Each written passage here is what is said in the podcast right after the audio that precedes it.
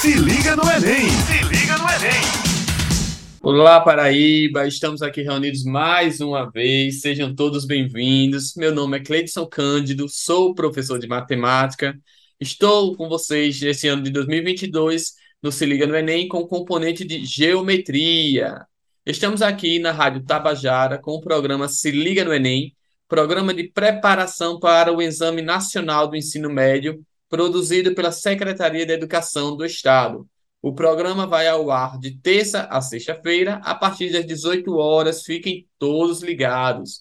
Gente, e como eu sempre digo para vocês, né? É, esses podcasts aqui sempre é um momento de aprendizado, é um momento de descontração, onde a gente sempre fala bastante para os estudantes do estado da Paraíba, mas também para os professores, né?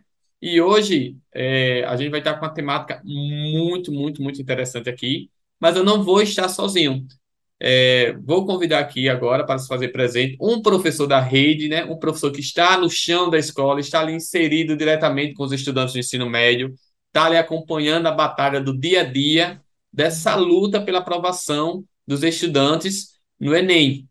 Então, desde já, eu já convido aqui para, para ele mesmo fazer a apresentação dele, falar da escola que ele está vindo, da, da, da gerência. Então, meu amigo Gustavo Arcanjo, seja bem-vindo e fique à vontade também para fazer seu momento de apresentação, hein? Olá para todos, eu agradeço o professor Cleidson pelo convite. Meu nome é Gustavo Arcanjo, sou também professor de matemática, atuo hoje na CIT Enéas Carvalho, Santa Rita, Escola da Primeira Gerência. Isso aí, Gustavo, seja bem-vindo. E Gustavo tem uma vasta experiência já, né? Além de eu, hoje ele está no chão da escola aqui da, da rede, né? Mas Gustavo já, já trabalhou em escolas privadas, já trabalhou também em cursinho preparatório para o Enem, né? Já teve essa outra perspectiva. Enfim, né? Ele tem uma experiência aqui nessa área realmente para trazer aqui para a gente. Então, realmente, desde já eu agradeço a sua participação, meu amigo. E hoje a gente vai falar aqui, né? Matemática para matemática, mas hoje a gente vai focar o tema da nossa live de hoje vai ser justamente aquele tema que a gente vê direto enrolando nas redes sociais, né? Que é essa questão de expectativas versus a realidade, né? E a gente vai focar diretamente nessa questão da educação básica. Quando a gente está falando aqui, ah, quais são as expectativas? A expectativa é que a gente tenha a melhor formação possível, a expectativa é que a gente tenha realmente aquela educação básica de linha, que a gente realmente possa formar estudantes que vão ser, ser inseridos na sociedade aí, né? Abertos realmente àqueles estudantes. Não, realmente você aprendeu, você teve aquela formação, seja para um nível superior ou para realmente né, outros meios, né? Que a gente sabe que hoje em dia é, o nível superior, universidade não é um único caminho para o sucesso, né? Para aí a gente tem justamente até nas escolas integrais, né? Essa questão dos projetos de vida, onde os estudantes vão ter justamente a ideia de desenvolver o projeto de vida deles e ver realmente quais são os melhores caminhos. E a gente tem essa questão das nossas expectativas, né? Versus a nossa realidade. Quando a gente fala de expectativa que a gente quer realmente o melhor para nossos estudantes, queremos realmente aquela formação de linha, mas aí a gente traz, né, a nossa realidade, né, que ainda não é aquilo que a gente, a gente tá, estamos melhorando, sem dúvida, né? A Paraíba nesses últimos anos aí veio atingindo topo aí, veio, veio ficando no primeiro lugar, mas a gente sabe que a gente ainda tem que melhorar muito com algumas coisas, estudantes, formações e tudo. Mas e aí, meu amigo, eu vou agora perguntar a você, o que é que você tem, tem a falar sobre essa questão de expectativa e realidade diretamente no chão da escola, quando a gente está realmente ali na escola mesmo, que estamos diretamente com os nossos estudantes, quais são realmente as expectativas e a realidade que condiz mesmo com a nossa educação básica, especialmente no chão da tua escola, meu amigo. Fica à vontade aí para falar um pouquinho sobre isso. Pois é, né? Eu acho que expectativa, a gente confunde um pouco expectativa com sonhos, né? E não está errado, de certa maneira não está errado. Quando a gente também fala em educação básica, a gente precisa também pensar o que é educação básica, né? O que é esse universo que a gente chama de educação básica? educação básica vai ser tudo aquilo que a gente passa pela nossa vida antes de chegar numa universidade, numa faculdade, desde o, acho que desde as primeiras, dos primeiros anos, lá do ensino infantil, até o terceiro ano do ensino médio. Então, isso é o que a gente tem como educação básica. Então, é toda a nossa formação, toda a nossa bagagem. Acho que é interessante, quando a gente fala em expectativas, que quando a gente é, é aluno, a gente tem aquela expectativa, aquele sonho Ah, eu quero ter uma educação de qualidade. Ah, eu quero ser isso, eu quero ser aquilo. A gente sonha sempre alto. E tá certo a gente sonhar alto. Claro que muitas vezes a gente se depara com algumas coisas que não são, não são aquilo que a gente projetou, não é aquilo que a gente sonhou, mas é aquilo que a gente tem. E aí é que a gente entra na realidade. E voltando um pouco para essa para esse campo da expectativa, com relação à educação básica, a gente também pode ver o professor como como, como aluno de graduação, ainda em formação, como um grande sonhador. Eu acho que todo mundo passou por isso alguma vez, em que pensa em revolucionar a educação, pensa que vai fazer diferente e, de certo modo, vê a educação como uma ferramenta de transformação do mundo. E é. Só que a gente encontra vários problemas no meio do caminho, a gente tem aí os estágios que, que nos mostram um pouco como é a realidade da sala de aula, a gente vê algumas dificuldades, tanto com material, com a, até mesmo o alunado, entre outros fatores também que muitas vezes é, dificulta um pouco a nossa caminhada. Acho que quando a gente passa por várias escolas, tanto escola privada quanto escola pública, a gente vê várias coisas, várias coisas acontecerem, a gente tem várias sensações, mas uma delas que sempre fica é a de a esperança. Amanhã vai ser diferente, amanhã eu posso fazer diferente, e a gente sempre está nessa expectativa do fazer diferente, porque para a gente fazer o diferente é, é projetar. É projetar e é pensar, e pensar na mudança, pensar no sempre para frente, e que o aluno, ele é o futuro da nação e a gente precisa que eles mudem.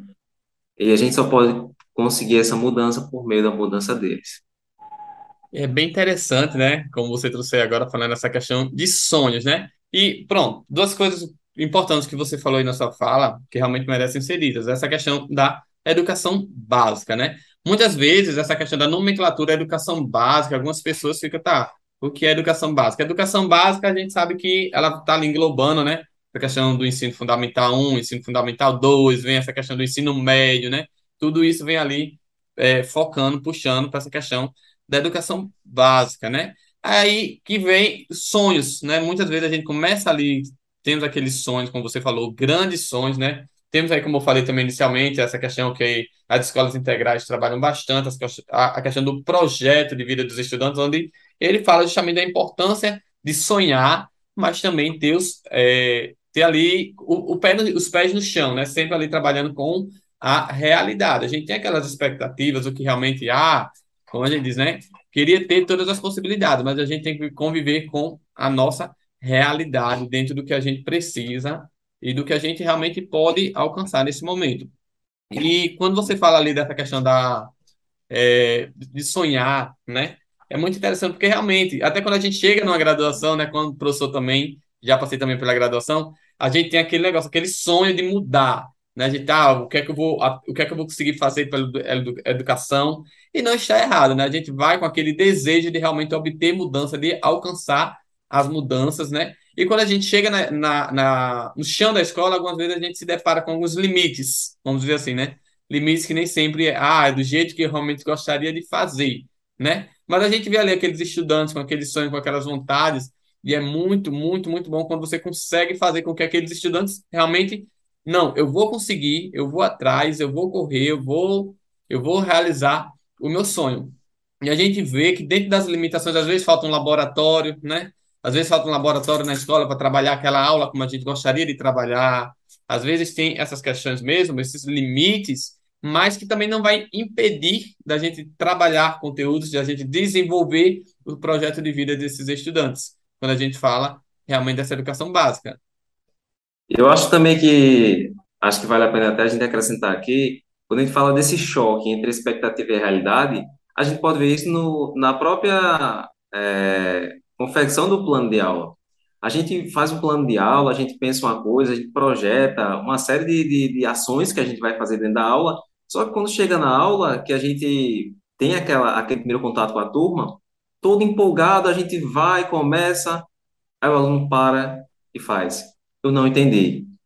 Ou senão, é, é, pode mudar a maneira de explicar? Ah, você pode fazer assim? E assim, você vai sendo submetido a adaptações.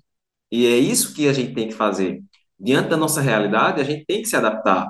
E essa adaptação não pode ser uma adaptação danosa ou prejudicial para o aluno, e nem tampouco para o profissional. A gente tem que saber tirar o proveito tanto do ponto de vista profissional quanto do ponto de vista educacional. Verdade, amigo. É, e quando a gente chega assim, quando a gente já parte assim um pouco mais, a gente sabe assim, do, da educação é, fundamental 1, fundamental 2, quando a gente já chega no ensino médio, o estudante já tem aquele ponto de vista também voltado mais para o Enem, né? A gente já fica preparando, a gente vai direcionando ele ali, ó, você pode, por meio daqui, chegar à universidade, você pode é, desenvolver esse seu sonho, né? E quando a gente fala assim, muitas vezes eu costumo dizer que a matemática ela não é difícil, né? A matemática ela apenas requer uma base que às vezes muitas, muitas das vezes o estudante chega com uma base um pouco fragilizada no, no ensino médio e ele fica sem entender algumas coisas, né? Que é, infelizmente, é a realidade de muitos estudantes. A expectativa é que os professores tinham que os estudantes chegassem no ensino médio já sabendo de muita coisa, né? Com uma grande bagagem. Essa seria a nossa expectativa quanto professor. Mas a realidade que a gente sabe é que muitos chegam no terceiro ano de ensino médio sem saber ainda dividir, né? Tem algumas dificuldades. É, Gustavo, diante disso, eu acho que você já obteve estudantes dessa forma, né? E você teve que se virar. É, como foi, assim, trabalhar? É, você já teve sua, suas expectativas frustradas aí, né? Quando você recebeu aqueles estudantes no ensino médio, e você se deparou assim, você disse, caramba, o que é que eu vou fazer agora? Né, para tentar nivelar, para tentar trazer ali essa questão do, do, do nivelamento entre esses estudantes. Olha, essas são coisas bem assim interessantes de a gente discutir, porque cada realidade é uma realidade, às vezes cada turma, numa mesma escola, cada turma tem um, uma funcionalidade diferente.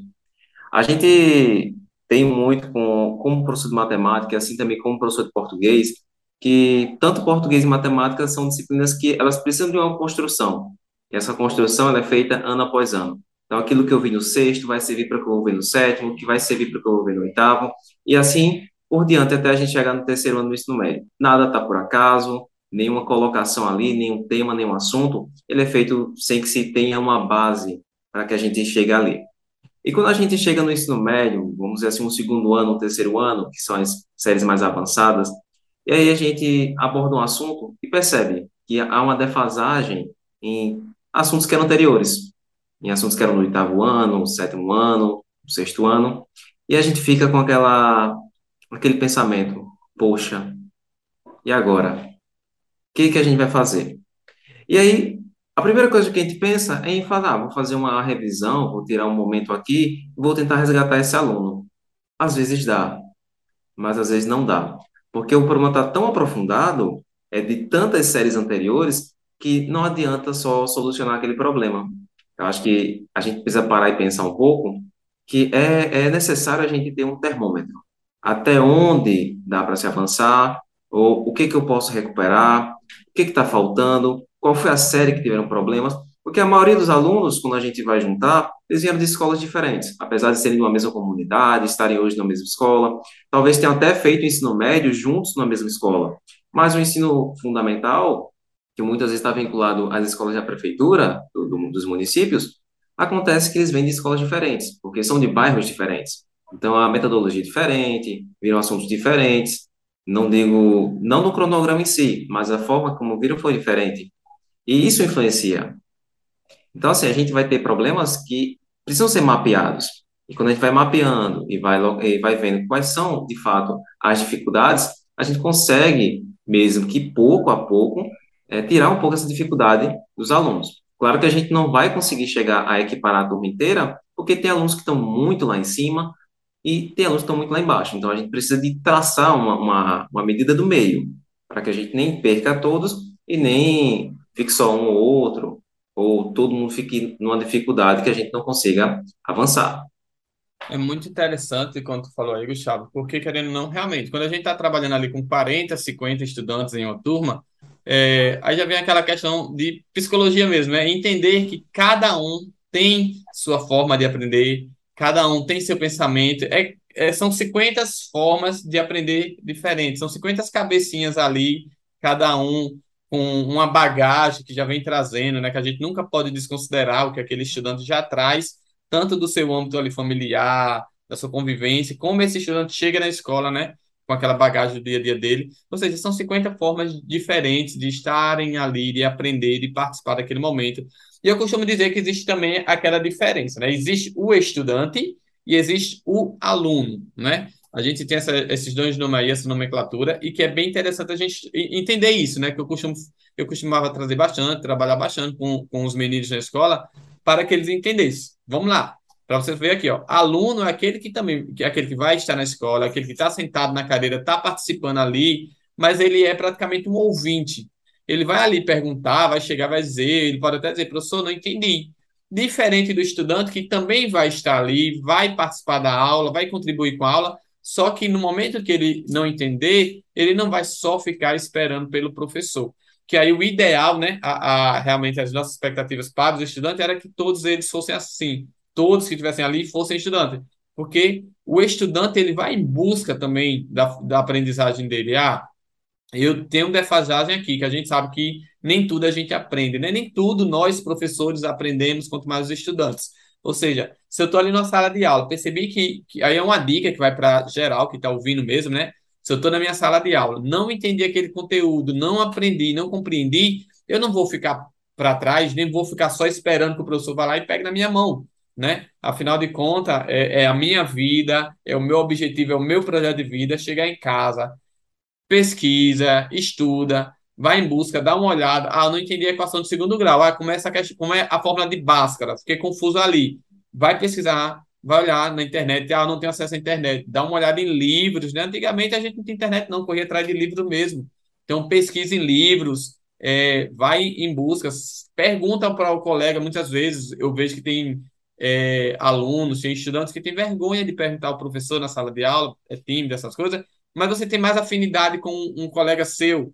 Aquele aquele colega seu talvez entendeu o que você não entendeu, então pergunta mesmo, vá atrás, não tenha essa questão da vergonha, porque lá na frente isso pode lhe fazer falta, né? Então, realmente, a gente está trabalhando ali com 50 estudantes e cada um com uma forma diferente de pensar, né? Então, na maioria das vezes, o professor não consegue enxergar aquele momento os 50 estudantes. Então, isso é o conselho que eu dou para vocês, estudantes que estão ouvindo isso aí agora, vão em busca, sejam estudantes, pesquisem, corram atrás da informação mesmo, né? Se liga no Enem! Se liga no Enem! É, e, e acrescentando um pouco na tua fala, é, a gente tem hoje aqui no estado da Paraíba as escolas cidadãs integrais, que elas têm a disciplina de orientação de estudo, e algumas que estão agora implant, que implantaram o novo ensino médio, elas têm a, a, a eu ia, ia falar tutoria, mas é a, a monitoria, então, assim, dá para a gente associar a monitoria com a orientação de estudo. E o aluno, ele deixa de ser só aquele ouvinte passivo e passa a ser também aquele ativo, onde ele vai buscar, ele vai procurar, ele vai tirar as dúvidas que ele tem. E não só com o professor, também como com o monitor. Às vezes ele tem a vergonha de chegar, como você mesmo citou, não tem aquela, aquela confiança de chegar e, ah, eu fiz assim, mas eu não estou com vergonha de perguntar se está certo. Eu tenho medo que ele diga que está errado. Então, vai ter um monitor que é aquele aluno que tem um destaque maior na turma, que tem uma desenvoltura com a disciplina, que pode lhe ajudar. Perfeito, perfeito mesmo essa fala, Gustavo. É justamente isso, né? Buscar a, aqueles mesmos. Se a gente tem mais afinidade com o monitor, com o colega ali nessa questão da tutoria mesmo, né? Vai em busca e é, ver o que é que você pode chegar, né? Gente, mas estamos aqui, né? Já na metade aqui do nosso podcast, né? E eu venho aqui dizer que estamos aqui na Rádio Tabajara com o programa Se Liga no Enem Paraíba, uma iniciativa da Secretaria de Estado da Educação e da Ciência e Tecnologia para apoiar a preparação para o Exame Nacional do Ensino Médio na Paraíba. E nesse momento aqui eu queria realmente mandar um grande abraço para todos os estudantes do Se Liga no Enem, para os professores da, da equipe do Se Liga no Enem, a gente já está aí né, na estrada, aí já estamos aí encontrando alguns estudantes de forma presencial por meio dos festivais. Quero encontrar todos vocês por aí. Quando encontrar, vão falar conosco mesmo. Pode chegar. Um abraço para todos os professores, para as 14 gerências do estado da Paraíba, para as escolas. E também, meu amigo, se quiser mandar aí um abraço, fique à vontade também, viu? Esse momento também é para isso agora, viu?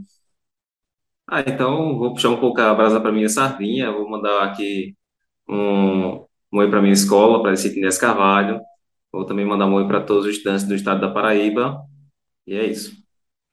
Gustavo, tu falou aí também dessa questão da que vocês têm, né, justamente essa, a, a disciplina de estudo orientado, né, que é uma grande disciplina também, que eu acho que uma, uma grande sacada da, da rede mesmo em, em implementar essa disciplina nas escolas, né?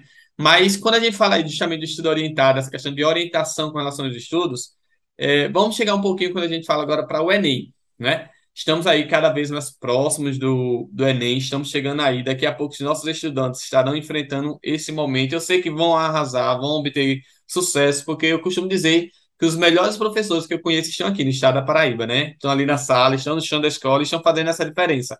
Então, realmente, é, Gustavo, quando a gente fala assim, quais meios, o que os nossos estudantes podem realmente buscar, assim, com você como professor, orienta assim, não quais seria a, Eu sei que existem várias técnicas de estudo, existem formas diferentes de aprender, né? Cada estudante tem o seu ritmo, mas você, quanto professor, o que é que você é, orienta? Faça agora o seu estudo orientado aqui, de forma na, na rádio aqui. Qual seria o seu estudo orientado? Quais seriam as suas orientações para esses estudantes que estão aí, focados agora no ensino médio e em prol do Enem? Olha, eu acho que seria interessante para os alunos que vão fazer o Enem esse ano, que já deviam ter começado com um cronograma, né? Eu acho que o Enem, ele é uma, uma prova que ela tem todos os assuntos do ensino médio. Então, o aluno que já quer fazer o Enem, tem que ser um aluno que no primeiro ano, ele já tem esse pensamento, ele já tem essa, essa proposta e já tem um projeto de vida bem definido. Então, ele já sabe o que ele quer lá na frente e como ele tem que eh, conseguir esse objetivo dele, concretizar esse objetivo. Então, acho que um cronograma desenvolvido com as disciplinas, desde que contemple as áreas, que o Enem divide pelas áreas, linguagens, humanas, exatas, natureza e matemática.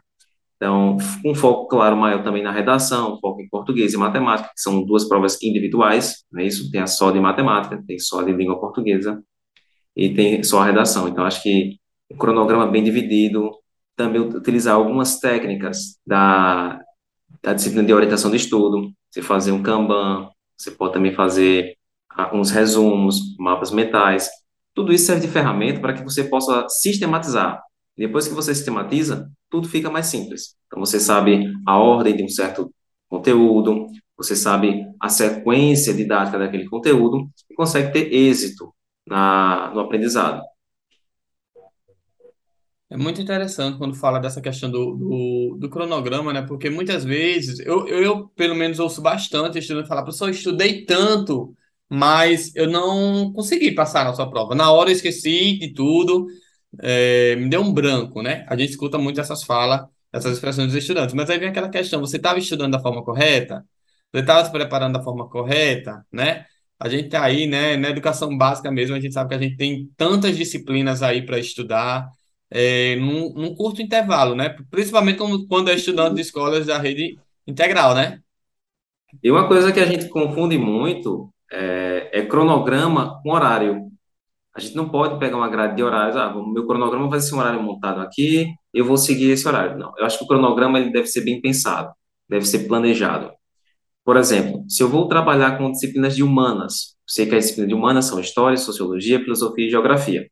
Existem temas ali que eles são afins às quatro disciplinas. Então, se eu montar um cronograma bem feito, com conteúdos, com áreas e com as relevâncias que elas possuem, eu posso cobrir uma área muito maior. Então, eu vou simplesmente pegar um tema que ele vai ser desenvolvido em várias, em várias outras áreas e que isso facilita a minha absorção. Então, vou saber tanto quanto é aquela, aquele conteúdo para história, como é aquele conteúdo para geografia, como é aquele conteúdo para várias outras áreas. E um exemplo disso é a Revolução Industrial. A gente está muito habituado a estudar a Revolução Industrial com, e com a Revolução Industrial como se fosse só um assunto de geografia ou só um assunto de história. Mas não, existe todo um contexto que envolve a Revolução Industrial. Ela impactou diretamente na educação, ela impactou diretamente na, nas linguagens, ela impactou diretamente no cinema, impactou diretamente na economia. Então, assim, quando você começa a juntar esses pontos e faz do seu cronograma algo linear, que lhe permita analisar tudo tanto o contexto histórico quanto o contexto social, você consegue simplesmente tirar de letra qualquer que seja o conteúdo que você está estudando. É a questão da interdisciplinaridade, né? Você conseguir pegar um conteúdo e trabalhar ele é, em várias outras disciplinas. Poder puxar, ah, daqui o que é que eu posso extrair de matemática, o que é que eu vou extrair de geografia, de história, sociologia, e sair realmente aí explorando várias áreas. É bem, muito, muito interessante quando você falou aí essa questão de cronograma e horário, né? Para você saber direitinho como vai estudar, porque muitas vezes o que eu costumo dizer é isso, o estudante ele não sabe, né? organizar a sua forma de estudar, de, de aprender mesmo. Aí fica estudando, fica lendo, fica relendo essas coisas, mas não está absolvendo, né? Então, realmente, a gente... E não existe, assim, é muito interessante falar que não existe uma técnica de estudo que ela seja geral, que ela vai fazer efeito para todos, né? Porque eu Cada tenho... um eu tenho adapta a uma. Justamente... Cada eu um se adapta a uma. É, Por exemplo, a minha técnica de estudo é uma, a sua técnica de estudo é outra. Existem pessoas que ela tem uma memória fotográfica e, cara, eu invejo isso. Eu meu não tenho memória fotográfica. Era meu Eu sonho. assim, cara, tem gente que olha assim, só olha para um texto, olha para uma conta, olha para uma, uma imagem, E não pá, já consegue gravar. tudo. Eu acho, eu acho isso fantástico. assim. Eu não consigo, realmente não consigo. Eu também queria Eu, ser se, assim. se, se eu ler e escrever, transcrever, cara, eu decoro tudo. Então, assim, a, a minha técnica é uma, a técnica de um é outra. E, assim, cada um tem que procurar aquela técnica com a qual se adapta, aquela com a qual você melhor compreende, e aí você vai conseguir. Ver qual é o seu melhor horário também. Eu acho que é muito importante, né? Essa questão de ah, qual o melhor horário que eu consigo é, a- absorver, né? Isso. Tem gente que, tem gente que é muito mais produtiva pela manhã. Eu não sou. Se logo sincero, eu não sou produtivo pela manhã. Eu gosto de estudar à noite. O silêncio da noite, a calmaria. Então, assim, eu consigo ser mais produtivo à noite. Eu absorvo melhor à noite. Não, realmente é muito, é muito bom a gente. É por isso que eu digo, é o autoconhecimento, né? Você se conhecer, você saber seus limites, você saber realmente e organizar dentro dos seus limites como você melhor pode aprender naquele momento, né? Organizar. Ah, esse momento eu vou estar estudando aqui português, naquele momento ali, ah, eu tenho, eu saco um pouco mais de matemática, né? E é muito interessante também que a gente faz uma distinção muito grande do português e da matemática, mas muitas vezes eu digo que o estudante ele erra questões de matemática por não saber português, porque ele não consegue interpretar o que a questão está falando, né? Ele não consegue ali a, é, realmente sugar ali, a questão está falando isso, então é isso aqui que eu vou levar. Então, minha gente, não faça essa distinção entre português e matemática, porque português e matemática vai estar andando ali, lado a lado, você vai precisar do português também para conseguir bons resultados na matemática. E a leitura é um hábito, né? A leitura é um hábito muito importante, porque vai permitir você compreender tudo. Então, geralmente as questões de matemática, elas têm um padrão de formação. Elas têm um texto base, o enunciado e as alternativas. E dentro das alternativas tem alguns distratores.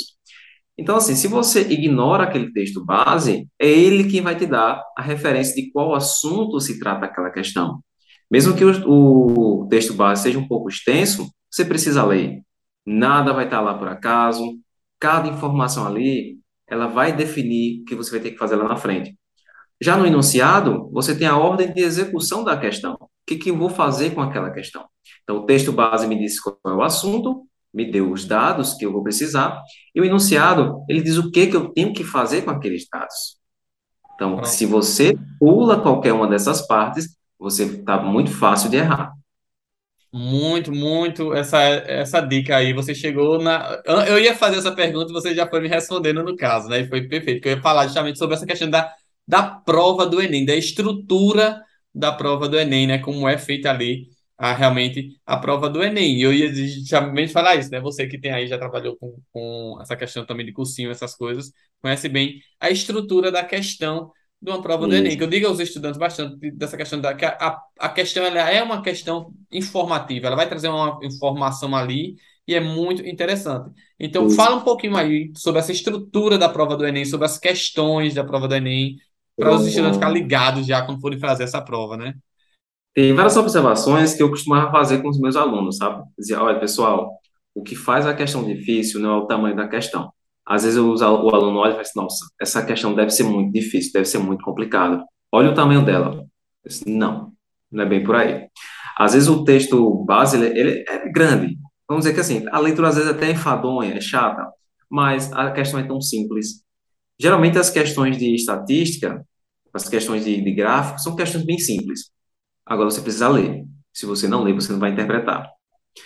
E outras questões vão ter como texto, o texto base, uma imagem, às vezes um pequeno gráfico. Então, assim, toda ela vai ser construída dessa maneira, certo? O texto base, ele pode ser uma frase, pode ser um texto, pode ser um parágrafo, pode até mesmo ser um desenho, uma forma geométrica, mas vai estar lá.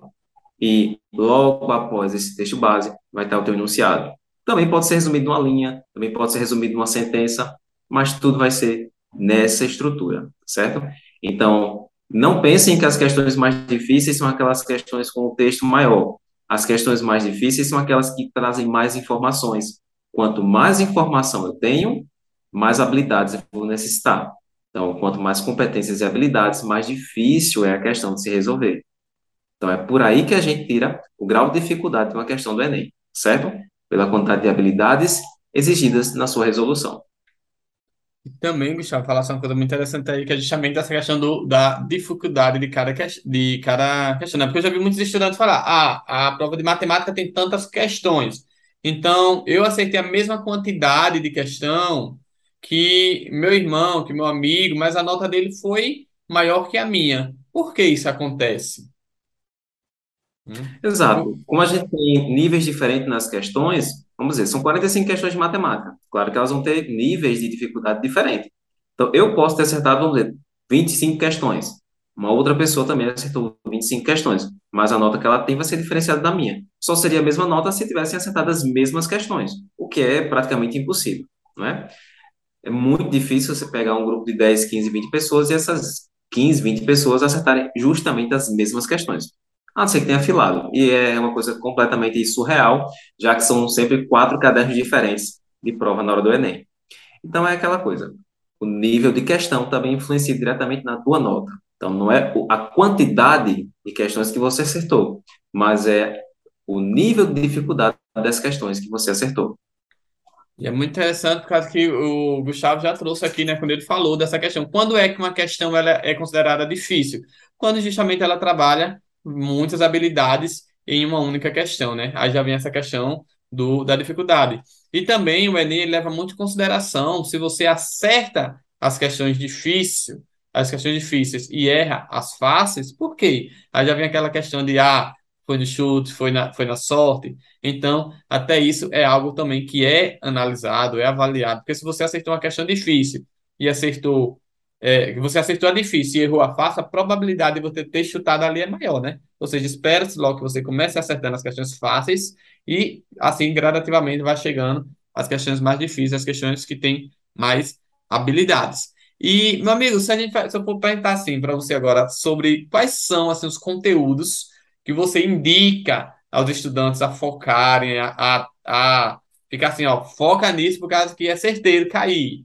Fica ligado nesse, nesse conteúdo aqui, nesse assunto, porque isso aqui sempre acaba caindo uma, duas questões, três. Então, fica ligado nessas questões. Quais seriam esses conteúdos que você indicaria para os estudantes ficarem mais ligados? Olha, como professor, geralmente a gente indicaria tudo, né? É completo. Os três anos, todos os módulos. O certo seria esse, né? A gente indicar o, os três anos do ensino médio. Mas, vamos lá. O foco aqui é o que, que mais cai, né? Ou o que tem mais relevância, o que cai com mais frequência. Coisas que sempre vão existir em prova do Enem. Proporcionalidade, gente. Regra de três sempre vai existir. Isso aí não tem para onde correr. É quase que marca registrada do Enem a gente ter essas questões de proporcionalidade. Funções, vão ter sempre funções de primeiro grau, funções quadráticas, sempre vai existir questões nesse nível. Vez ou outra, aparece função logarítmica, função exponencial, cai sim. Pode não ser duas, três questões, mas vai cair. É certeza cair. Trigonometria é bom ter lá na pontinha do lápis, tá certo? Volta e meia também aparece na prova do Enem. Geometria plana, então, pode ter o conjunto inteiro, de, desde os axiomas de Euclides até a parte mais complexa, que seriam as relações métricas de um triângulo retângulo, pode ter tudo consigo. Algo disso com certeza vai cair. Geometria espacial é, é figurinha repetida, sempre vai ter. Essas questões de planificação, essas questões de, de visualização, sempre vão estar lá constando do Enem. a probabilidade, estatística, gráficos, tabelas. Isso é também é marca registrada do Enem, trazer todos esses dados. Eu costumo dizer que, olha, não fujam dos gráficos e tabelas, porque sempre você vai encontrar uma questão lá, uma, duas, três questões que trabalham essa questão de tratamento da informação, né? E sempre está atualizado, né? Porque a gente vê aí, né, que também ele o Enem ele gosta, né, de trazer é, coisas atuais.